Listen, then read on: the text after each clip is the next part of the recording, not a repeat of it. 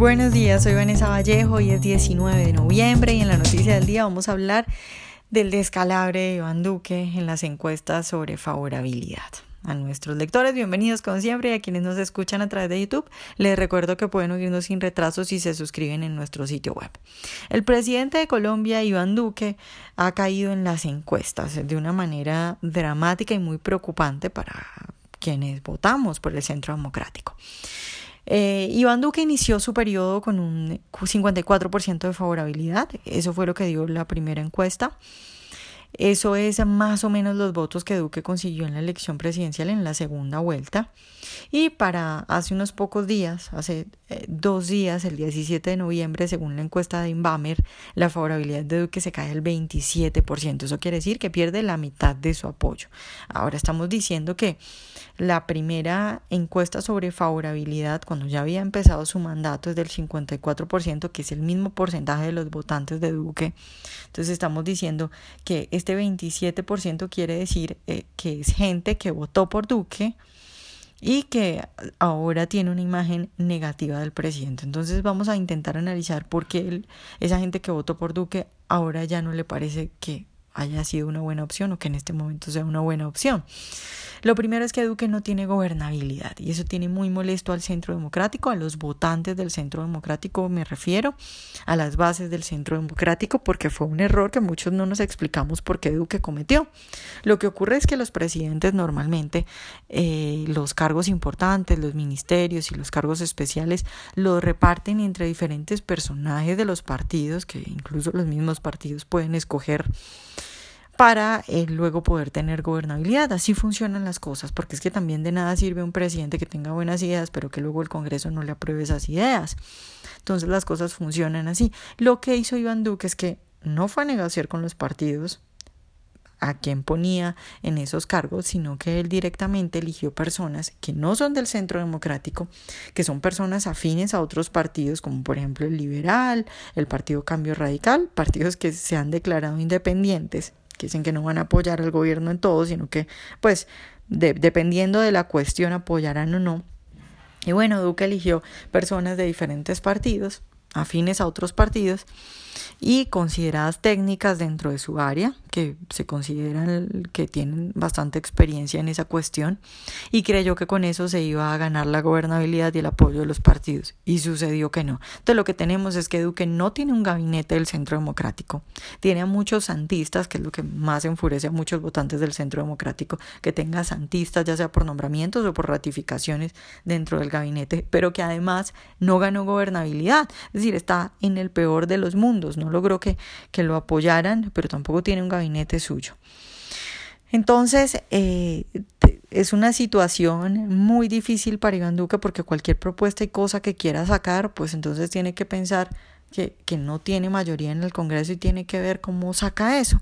Ahora, en este ambiente en el que no tiene mayorías, Duque tiene que lidiar con un país sin dinero, lleno de deudas. Santos aumentó la deuda externa en un 92%. ¿Cómo se maneja eso? Bueno, respecto a eso, Duque hizo algo acertado. Puso a Carrasquilla. Carrasquilla es el ministro de Hacienda, Alberto Carrasquilla, un hombre que ya demostró que puede poner a andar el país. Recordemos que él fue también ministro de Hacienda de Uribe y demostró en ese momento que sabe enfrentar retos grandes. Uribe también encontró un país muy mal, muy desfinanciado, no tanto como ahora, pero también era una situación terrible. Y bueno, Carrasquilla demostró que puede poner a andar al país, lo demostró en ese momento. Ahora, en este momento, Carrasquilla ha propuesto una ley de financiamiento que ha molestado a muchos porque la base, la propuesta básica es bajar impuestos a los empresarios y hacer exenciones a emprendedores a cambio de ampliar la base a la que se le cobra IVA. Es decir, que más productos tengan ese impuesto. El ministerio quiere lograr así bajar la tasa efectiva de tributación de las empresas, ellos hablan más o menos de un 25%, bajarla un 25%, en este momento está en un 70%. Es decir, Colombia es un país inviable para los inversionistas y ellos proponen bajar esa tasa de tributación al 25% efectiva y pues eso obviamente dispararía el crecimiento en Colombia. Además proponen que para no afectar a los más pobres, ellos van a devolver una cantidad para que con eso se pueda compensar lo que ahora van a pagar en, en, el IVA, porque nuevos productos van a tener IVA. Quieren ponerle IVA alrededor del 80% de los productos. Esa, esa devolución a los más pobres, eh, hablan de personas que ganen menos del salario mínimo. Ahora, este tipo de reforma no es nueva. Increíblemente en Colombia la mayoría de la gente parece que esto fue algo que se inventó Carrasquilla ya, pero no, esta reforma no es nueva. Si ustedes miran, por ejemplo, los países nórdicos, efectivamente eso fue lo que hicieron. Los países nórdicos eh, tienen impuestos al consumo muy altos. El IVA, por ejemplo, es mucho más alto que acá, puede llegar a 30, 34%, acá lo tenemos en 19%, pero los impuestos a las empresas son bajos. La idea detrás de eso es, si vamos a sacar, que no sea castigando el ahorro y la capitalización, que es lo que produce empleo y genera riqueza. Si vamos a sacar, que sea castigando el consumo. Entonces, en mi opinión, la propuesta de Carrasquilla es mucho mejor que lo que tenemos ahora. Eh, tenemos en este momento un país inviable para los empresarios, como lo decía anteriormente, y eso significa pues un país sin oportunidades para los más pobres. Pero de otro lado es que Carrasquilla está maniatado porque tiene un país endeudado. Entonces, de alguna forma, tiene que sacar dinero. Ahora hay gente que dice, bueno, pero ¿por qué esa plata que se debe no se saca, por ejemplo, de lo que se pierde en la corrupción? De acuerdo, yo no creo que Carrasquilla esté en contra de acabar con la corrupción y utilizar ese dinero para pagar las deuditas que, entre otras cosas, nos dejó Santos. Lo que pasa es que uno no puede prever exactamente ni en cantidad ni en tiempo cuánto se puede sacar de combatir la corrupción. Sin embargo, lo que sí tiene claro es que tiene unos gastos mensuales con los que tiene que cumplir. Entonces, ese combate a la corrupción que seguramente, y yo no tengo duda que harán Iván Duque y Alberto Carrasquilla, pues no se puede contar como una cifra segura que se va a tener para poder pagar los gastos que tiene Colombia. Ahora, Carrasquilla habla de de que ellos no quieren acabar con una cantidad de subsidios que se tiene en Colombia. Eh, creo que la, la propuesta no sería desmantelar por completo y de una vez por todas esos subsidios, eso no se puede hacer porque eso sí que generaría una crisis de gobierno que pondría en el poder a, a Gustavo Petro sin duda alguna. Es decir, esas cosas de terapias de shock, de, una vez por todas despedir a un montón de gente y desmantelar un montón de subsidios de un momento para otro no se puede hacer sino bajo una dictadura. Sin duda Duque no puede hacer eso. Entonces ellos planean mantener ese tipo de subsidios eh, que me parece que, que es acertado y lo que hablan es de intentar focalizar mejor esos subsidios y eso está bien. Hasta ahora no se ha presentado una propuesta clara respecto a eso. Pero entonces, lo que yo creo es que la propuesta en sí de la ley de financiamiento no está mal. Lo que está mal son aspectos relacionados a cómo se presentó y a las ideas que se presentan para darle validez a esa propuesta. Por ejemplo, yo no creo eh, que se haya hecho un corte de cuentas como se debería hacer. Al país se le debió decir lo que se recibió para que la gente entienda y que entienda cuáles son las consecuencias de no pagar esas cosas que estamos debiendo. Que la gente entienda, por ejemplo, cuál es la consecuencia de, de evaluar la moneda eh, con como consecuencia de un endeudamiento interno, que la gente entienda cuál es eh, la consecuencia y, y, lo malo que podría traer no pagar la deuda externa. Entonces se tiene que hacer un corte de cuentas, explicarle al país qué fue lo que encontraron.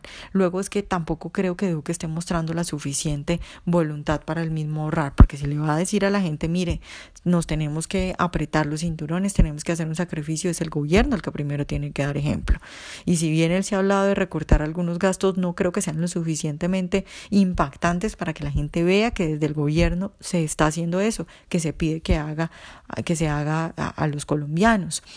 Eh, eh, evidentemente ahí vuelve a jugar el papel importante esto de conseguir gobernabilidad, de tener gobernabilidad, de que no se pueden cortar ciertas cosas que ya tienen otros partidos, porque entonces luego le van eh, a frenar las iniciativas en el Congreso, pero desde puestos y desde instituciones que maneja el mismo centro democrático, el mismo partido del gobierno, sí se debe recortar dramáticamente, eh, sobre todo para que la gente vea que se está haciendo un esfuerzo y que no son solamente el ciudadano de a pie el que hace esfuerzos. Y luego también hay un problema de socialización de la reforma. Como les digo, en Colombia parece que mucha gente no ve que esta reforma ya se ha aplicado en muchos países. No lo entiende porque es que además no se los han dicho, pero es que además eh, tampoco el Centro Democrático parece entenderlo. Tenemos gente dentro del Centro Democrático que está en contra de esta reforma. O sea, si hay que, hay que poner un ministro bueno, eso lo hizo Duque, pero también hay que tener un partido de gobierno que apoya al ministro. Si no, no funcionan las cosas. Entonces creo que todo eso ha hecho que el ambiente esté muy pesado para sacar esa reforma reforma. Vamos a ver qué pasa, pero como insisto, el problema no es la reforma, sino cómo se presentó y las políticas que se pudieron haber hecho para respaldar esa reforma. Luego está también el punto de la guerrilla y es que no vemos resultados respecto a la guerrilla. Siguen eh, los departamentos inundados en coca manejada por las FARC y por los guerrilleros, lo que entonces significa violencia extrema. Santrich no lo han extraditado, no se sabe dónde está Iván Márquez, no sabemos dónde está Cabullo, no sabemos dónde están varios cabecillas de las FARC que siguen delinquiendo.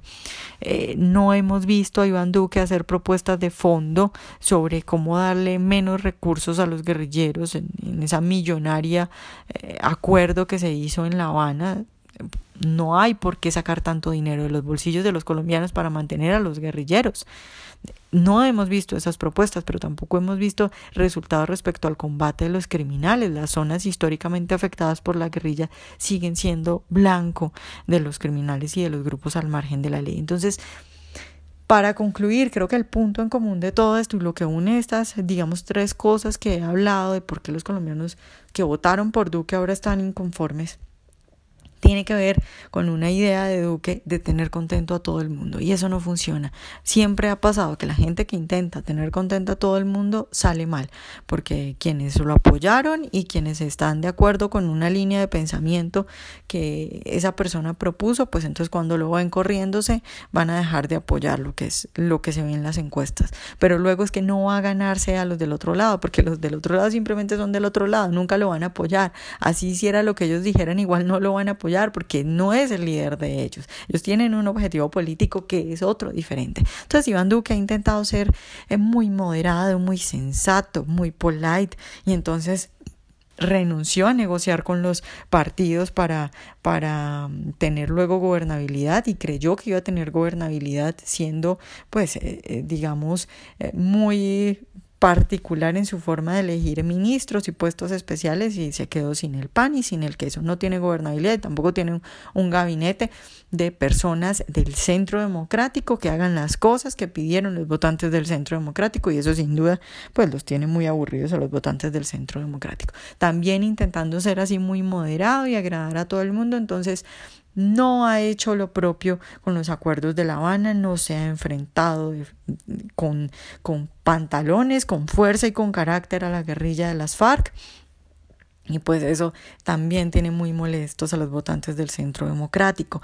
Luego también comete el error eh, de, de, no lanzar de la manera que se debe y no ser lo suficientemente convincente, tanto dentro de su partido como de cara a la sociedad respecto a la reforma. Que yo creo que si él se hubiera portado bien con los otros aspectos, como lo de la guerrilla y como lo de tener un gabinete que no fuera santista, los votantes del centro democrático, si hubiera hecho también una posición clara de lo que es esa ley de financiamiento, la apoyarían y estarían dispuestos a hacer el, el sacrificio que eso implica a corto plazo, porque a largo plazo yo estoy segura que esa ley de financiamiento va a tener buenos resultados y que es mucho mejor que lo que tenemos ahora. Entonces, el, el, el problema no es la ley de financiamiento, el problema es la tibieza de Duque, la tibieza para intentar agradar a la izquierda con la cual nunca va a conseguir nada, porque esa gente nunca lo va a apoyar. Vamos a ver qué pasa, pero yo no veo que Duque haya entendido cuál es el problema y hay gente que critica al ministro Carrasquilla y cree que el problema de Duque es el ministro de Carrasquilla. No, señores, todo lo contrario. Si hay algo que está funcionando y si hay algo bueno dentro del gobierno de Duque es el ministro Carrasquilla, que se ve opacada por todas las demás cosas que ya hemos hablado en esta nota.